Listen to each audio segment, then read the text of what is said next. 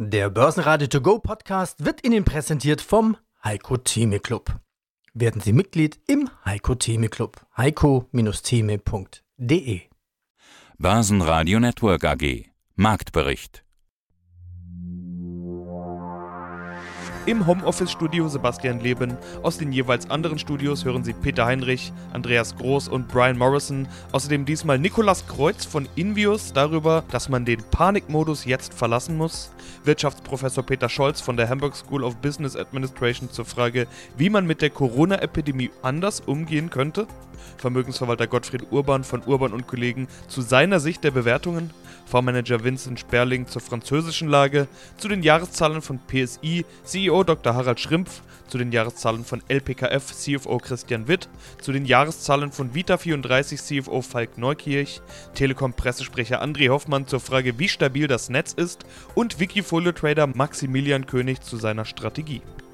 Alle Interviews in ausführlicher Version hören Sie auf börsenradio.de oder in der Börsenradio-App.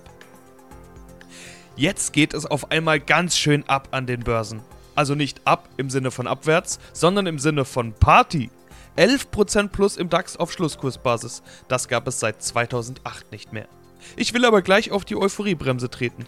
2008 war das dicke Ende noch lange nicht erreicht.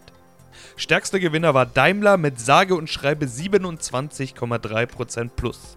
Auch die Münchner Rück mit plus 20,2 steigt mehr als 20%, VW mit plus 19,1% immerhin fast. Fast alle DAX-Werte zweistellig im Plus. Überhaupt keine Verlierer. Schwächster Wert Fresenius Medical Care mit nur 0,3% plus. Ja, mein Name ist Niklas Kreuz, bin der CEO und Founder des Instituts für Vermögenssicherung und Vermögensverwaltung, kurz genannt INVIOS. Was für ein Crash!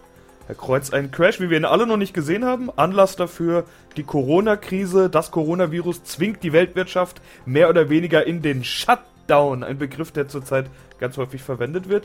Die Börsen werden ausverkauft und zwar wirklich alles. Also da ist nicht nur der Aktienmarkt gefallen, sondern auch Gold, auch Kryptowährungen, die viel gelobten und so weiter. Also alles, alles runter. Blanke Panik. Herr Kreuz, Sie befassen sich ja mit dem Thema Neurofinance, also genau der Börsenpsychologie. Ich habe jetzt blanke Panik gesagt. Ist das überhaupt das richtige Wort oder wie würden Sie das bezeichnen, was wir da gerade sehen? Ja, wir sind quasi in einer Übergangsphase von einem panischen Verhalten hin zu einer Kapitulationsphase. Und dies in der Regel, wenn man mal solch einer Börsenpsychologie folgen möchte, äh, quasi die letzte Phase vor einer Stagnation und dann einer Aufwärtsbewegung in der Emotionsphase. Ich hatte in Ihrem YouTube-Channel ein Interview gesehen, in dem Sie die Aussage treffen, dass man den Panikmodus jetzt verlassen soll, aber vermutlich meinen Sie damit nicht, dass man jetzt in die Stagnationsphase kommen soll. Das ist ja auch alles leichter gesagt als getan. Also, wie können Sie die Marktteilnehmer denn beruhigen? Alles scheint doch eigentlich von Tag zu Tag schlimmer zu werden und jeder Tag Shutdown mehr schadet der Wirtschaft. Ich glaube, in solch einer unübersichtlichen Situation muss man filetieren, man muss das Problem konzentrisch lösen. Das bedeutet, schaut man sich die fundamentale Situation an. In der Tat ist es sehr, sehr unübersichtlich. Wenn man sich die charttechnische Situation der Märkte anschaut, ist das entsprechend auch. Wir sehen jetzt derzeit eine hohe Volatilität im Markt und ein Versuch, sich einen Boden auch in der Weise zu finden, beziehungsweise einen Boden auch auszubilden. Und wenn man sich rein von der Neurofinance-Seite diesem Thema annähern möchte, muss man einfach auf die Sentiment-Indikatoren schauen. Also Fear Greed Index, man kann sich den VDAX anschauen oder überhaupt alle Volatilitätsindize, die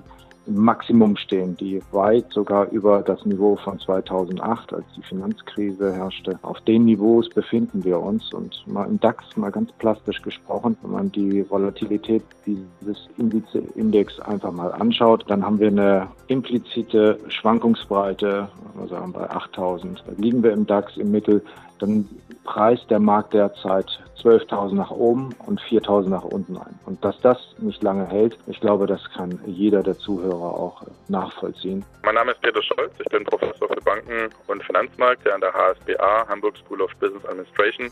Und in diesen Zeiten will ich gleich vorwegschicken, die Meinungen, die ich jetzt von mir gebe, sind also meine persönliche Meinung und nicht notwendigerweise die meiner Institution.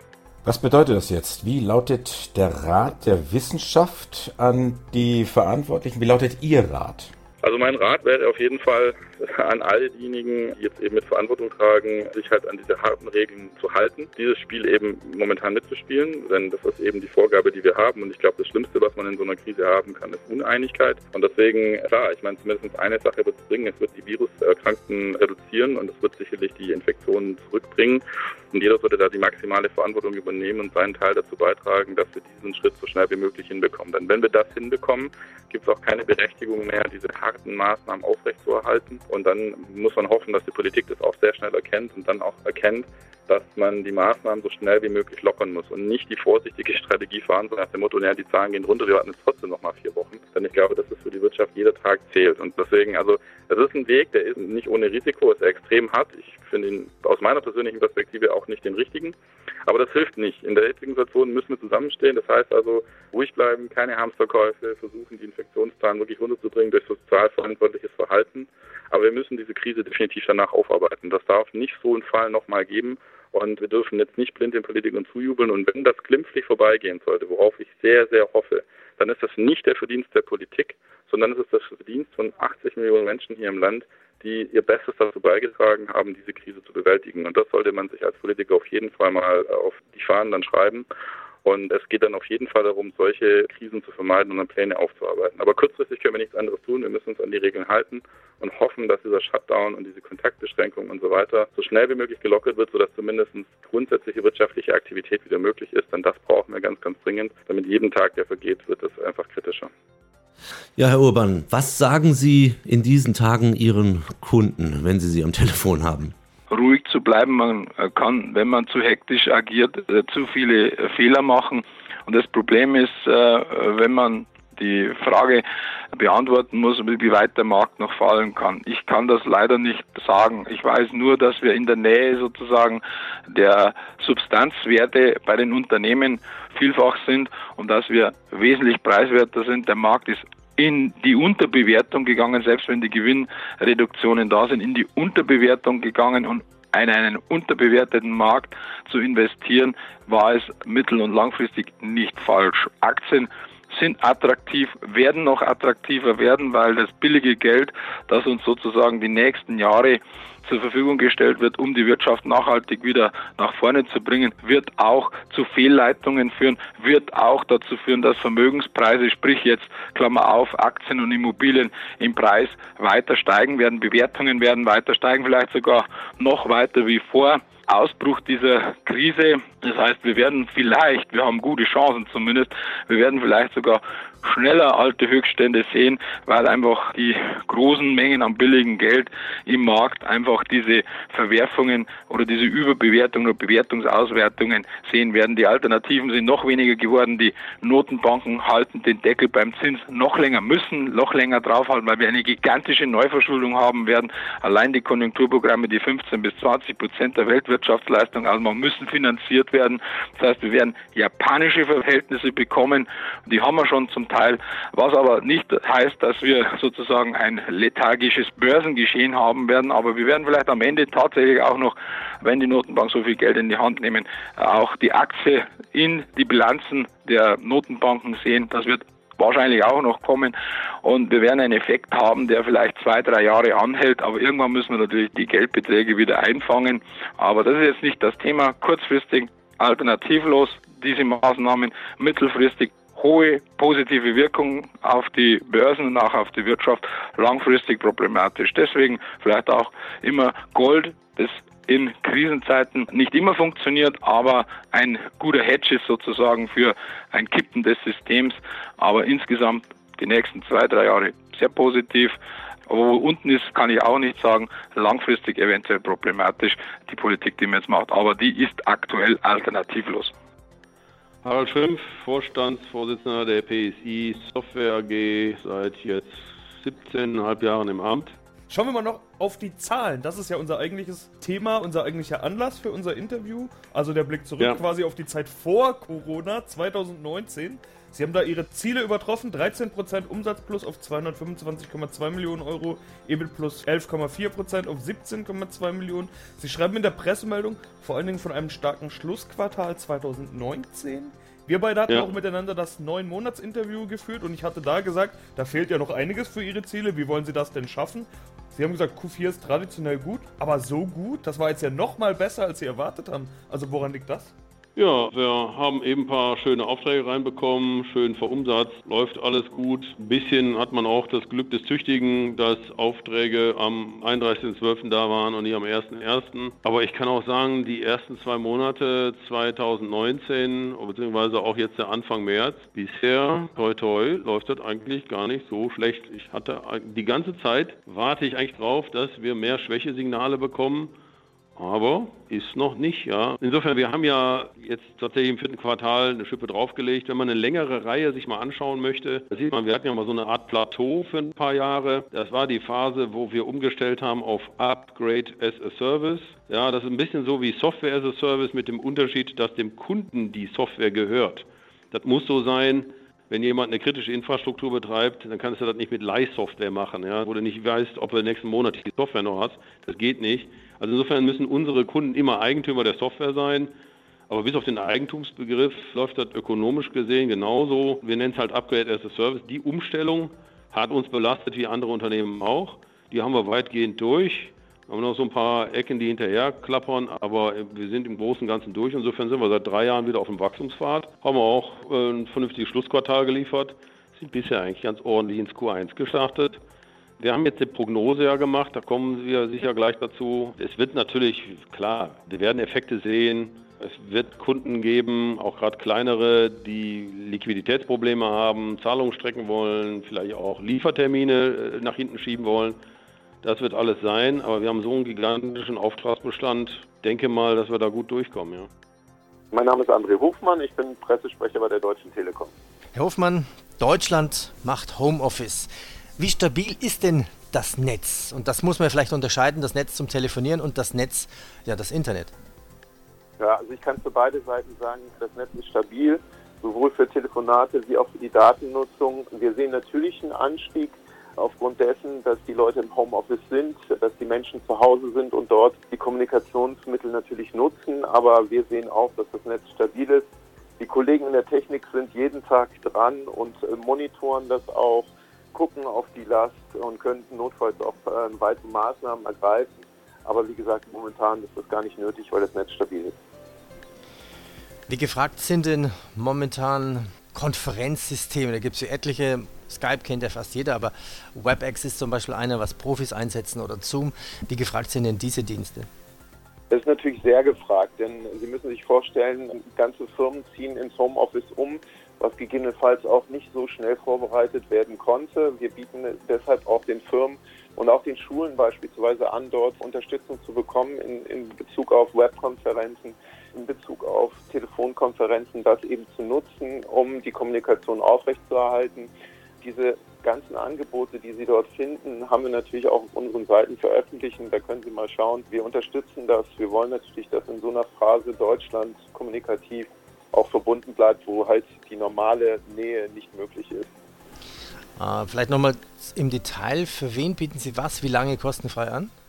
Also zum einen bieten wir äh, allen Mobilfunkkunden 10 Gigabyte zusätzliches Datenvolumen an, um eben auch dieser weiteren Datennutzung Rechnung zu tragen. Äh, das ist erstmal der erste Punkt. Des Weiteren bieten wir auch an, dass sie eben äh, unsere Webkonferenzsysteme kostenfrei nutzen können für einen gewissen Zeitraum. Das gilt sowohl für Geschäftskunden, aber wie gesagt auch ganz explizit für Schulen. Und um das Zuhause-Sein noch ein bisschen zu erleichtern, haben wir auch die ersten sechs Monate vom Disney Plus Kanal für alle Kunden, die einen Festnetzvertrag haben, freigeschaltet die dann eben die Möglichkeit haben, auch zu Hause Fernsehen zu schauen, für die Kinder eine Unterhaltungsbasis auch zu bieten, äh, damit das Ganze zu Hause entspannt abläuft. Sie haben eine mittel- bis langfristige Planung. Da sind Zahlen bis 2024 schon dabei. Was soll denn bis dahin Ihrer Planung nach passieren? Für uns ist der Hauptteil, der hier interessant ist für die Planung 2024, wie sich die Segmente und unsere Chancen bei Kunden, die wir nutzen können, wo wir Kunden weiterhelfen und dabei punkten können, wie die sich über die nächsten vier, fünf Jahre entwickeln. Was sind dabei die Schlüssel, Schlüsselbereiche? Es sind zum einen die Bereiche, in denen wir heute bereits erfolgreich sind. Da gibt es einige, wo wir stärkeres, einiges, wo wir schwächeres Wachstum erwarten. Und dann gibt es den Bereich LIDE mit einer völlig neuen Technologie zur Glasbearbeitung, Und diese Technologie zur Glasbearbeitung bietet in sehr vielen Bereichen umfangreiche Möglichkeiten. Und äh, wir haben in den letzten, ich sag mal, Wochen und Monaten sehr viel dazugelernt in konkreten Kundenprojekten, wo die Kundenbedarfe sind, was wir hier bei unseren Kunden an Wertbeitrag leisten können durch unsere Technologie und haben auch hierbei über den Markt gelernt, wo ist Markt für uns, wo ist kein Markt für uns und haben somit konkretisieren können, was das ganz konkret für LPKF bedeuten kann und bedeuten sollte, wenn wir unsere Chancen hier konsequent und richtig nutzen. Und entscheidend dabei ist, dass es sich da nicht um ein oder zwei Anwendungsfelder handelt, sondern dass es sich um eine deutliche Mehrzahl von Anwendungsbereichen handelt, mit verschiedenen Beiträgen, wobei kein einzelner Bereich wirklich dominant ist, das ist ganz wichtig, und wobei wir auch nur die Dinge hier hereingenommen haben in unsere Schätzungen, unsere Berechnungen, wo wir ganz konkrete Ansätze haben. Corona wird auf diese Dinge vermutlich keinen wesentlichen Einfluss haben, es sei denn, es ist eine sehr lang anhaltende und tiefgreifende Rezession. Die Chancen, einen Wertbeitrag hier, hier zu leisten für unsere Kunden, die sind davon unbeeinflusst. Der Absatz in drei bis vier Jahren wird davon unbeeinflusst sein. Und die Entwicklungen, die wir jetzt vornehmen müssen, in den Bereichen, wo wir auch noch Teilprodukte dabei entwickeln werden, die sind unabhängig von, von der Corona-Krise auf der Markt- und Absatzseite, wie ich sie vorhin dargestellt habe. Insofern ist das für uns in jedem Fall die Chance, hier reinzukommen in neue Segmente, in neue Kundensegmente, in neue Marktsegmente und die Lösungen, die wir heute mit einigen Kunden schon, ich sag mal, ausprobieren oder kennenlernen, bei diesen und bei anderen Kunden entsprechend zu platzieren. Wir haben prognostiziert und rechnen damit, dass wir einen Umsatz von über 360 Millionen Euro im Jahr 2024 bei einer EBIT-Marge von über 25 Prozent erzielen werden. Mein Name ist Falk Neukirch, ich bin der Finanzvorstand der Vita 34 AG. Jahreszahlen 2019. Vita 34, die Nabelschnur Blutbank plus mehr. Zu dem Plus kommen wir gleich noch. Vorläufige Zahlen gab es ja schon am 17. März. Sie hatten schon im ersten Halbjahr 2019 den Gewinn verdoppelt. EBITDA 2019 übertrifft jetzt mit 5,7 Millionen Euro den Gesamtjahresausblick. Gesamtumsatz ähnlich wie 2018. Gewinn, jetzt kommt die spannende Zahl, plus 61 Prozent auf über 1,3 Millionen Euro. Herr Neukirch, Ziel erreicht und das auch durch organisches Wachstum. Frage 1 und Frage 2. Wie haben Sie Ihre Marge verbessern können? Was waren die Effizienzsteigerungen? Ja, ich glaube 2019 haben wir in der Tat das, was wir uns vorgenommen haben, erreicht. Wir haben es genannt, die Ergebniskennzahlen freuen uns sehr und wenn ich das mal so interpretieren darf, obwohl ich Interpretation des Kapitalmarkts immer unterlassen soll, wurde mir gesagt, ich glaube, auch wenn der Kurs aktuell, aber das hat wahrscheinlich andere Gründe, in eine andere Richtung geht, freut auch den Kapitalmarkt. Ich denke, wir haben vieles richtig gemacht. Wir haben was hingekriegt. Wir haben auf der Umsatzseite immer noch ein leichtes Minus. Das Thema kennen Sie schon aus vergangenen Interviews bzw. Berichten von uns. Die Veränderungen, die wir im ausländischen Märkten hatten, Vertriebspartnerwechsel etc., die haben uns vor allen Dingen in den ersten zwei Quartalen 2019 noch zu schaffen gemacht. Wir konnten das dann in der zweiten Jahreshälfte zugunsten der Umsatzentwicklung vor allen Dingen im Dachmarkt positiv ausgehen lassen. Wenn man das summiert, haben wir doch einen beträchtlichen Umsatzverlust, den wir im Ausland hatten, durch Umsätze, die wir mittlerweile im Dachmarkt erhöht haben, vor allen Dingen im deutschen Markt kompensieren können. Es hat noch nicht ganz geklappt auf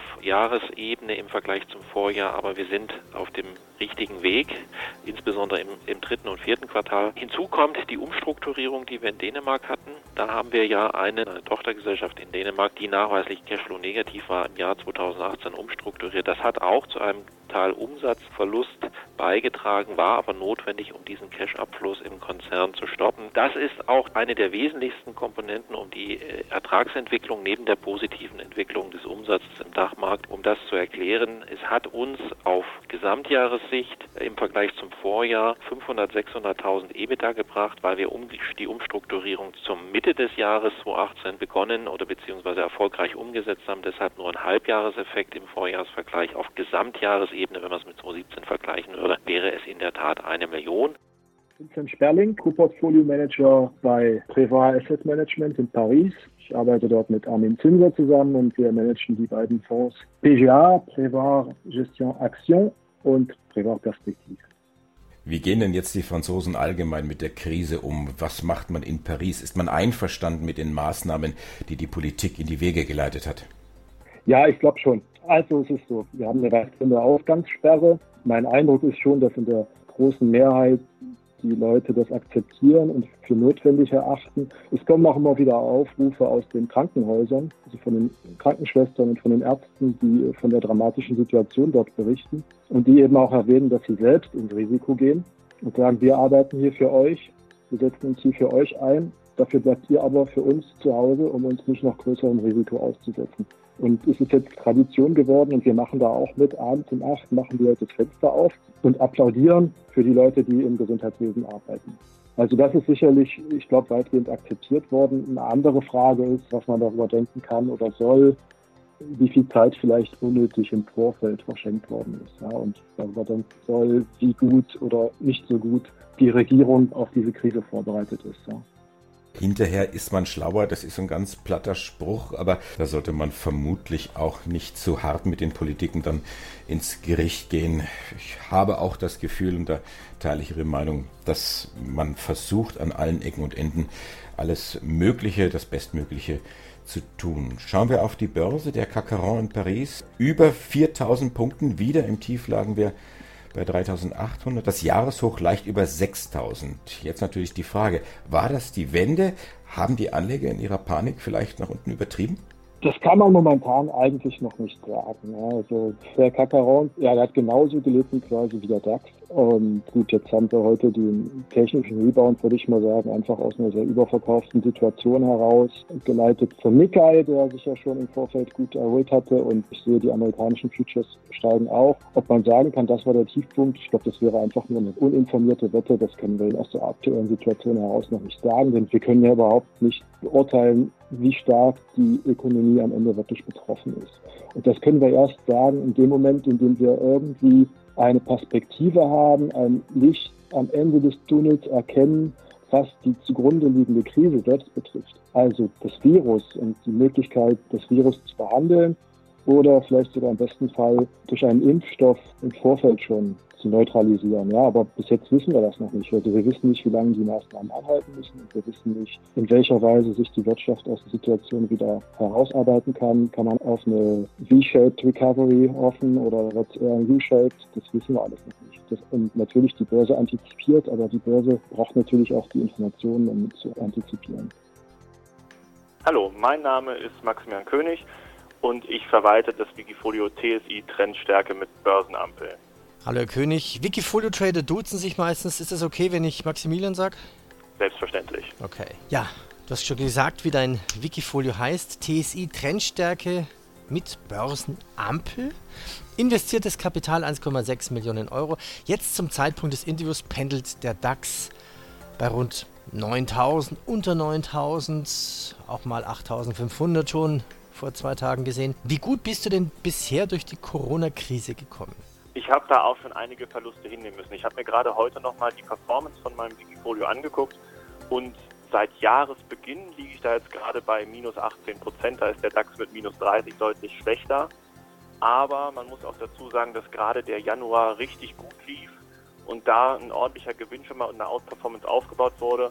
Und wenn wir jetzt nur seit Beginn der Krise mal gucken, dann ist da schon auch ein Verlust von 35 Prozent mal entstanden, der jetzt auch wieder ein bisschen ausgeglichen werden konnte insgesamt, wenn man eben betrachtet, dass vorher ein paar starke Wochen waren, wo dann die Korrektur eben mal umso größer ausfallen kann, finde ich, bin ich im Vergleich zum Gesamtmarkt echt noch glimpflich davon gekommen. Ja, sieht gar nicht schlecht aus. Schauen wir uns doch mal dein Wikifolio an. Du hast jetzt neun Aktien drin, fast 40% Cash. Wann hast du denn angefangen zu verkaufen? Also was hat dir wann deine Börsenampel gesagt? Genau, also bei meiner Börsenampel gucke ich mir primär technische Indikatoren an, wo man dann eben sieht, wenn der Aktienmarkt anfängt zu drehen, gibt es da eben die ersten Verkaufssignale. Und das erste kam dann am Wochenende vor dem 9. März. Ausgerechnet am 9. März gab es dann einen massiven Einbruch von 10 Prozent, dass ich die Verkäufe halt erst da durchführen konnte. Aber das war etwa bei einem DAX-Stand von 10.600 Punkten. Da habe ich dann die Investitionsquote von 100 Prozent schon mal auf 75 reduziert Und Stand jetzt war das ja auf jeden Fall schon mal die richtige Entscheidung. Also eigentlich das Signal wäre vorher da gewesen, aber mit diesem Einbruch dann, der an diesem Montag stattfand, waren die Kurse dann eben noch ein bisschen schlechter, um zu verkaufen. Börsenradio Network AG Marktbericht Der Börsenradio To Go Podcast wurde Ihnen präsentiert vom Heiko Theme Club. Werden Sie Mitglied im Heiko Theme Club. heiko-theme.de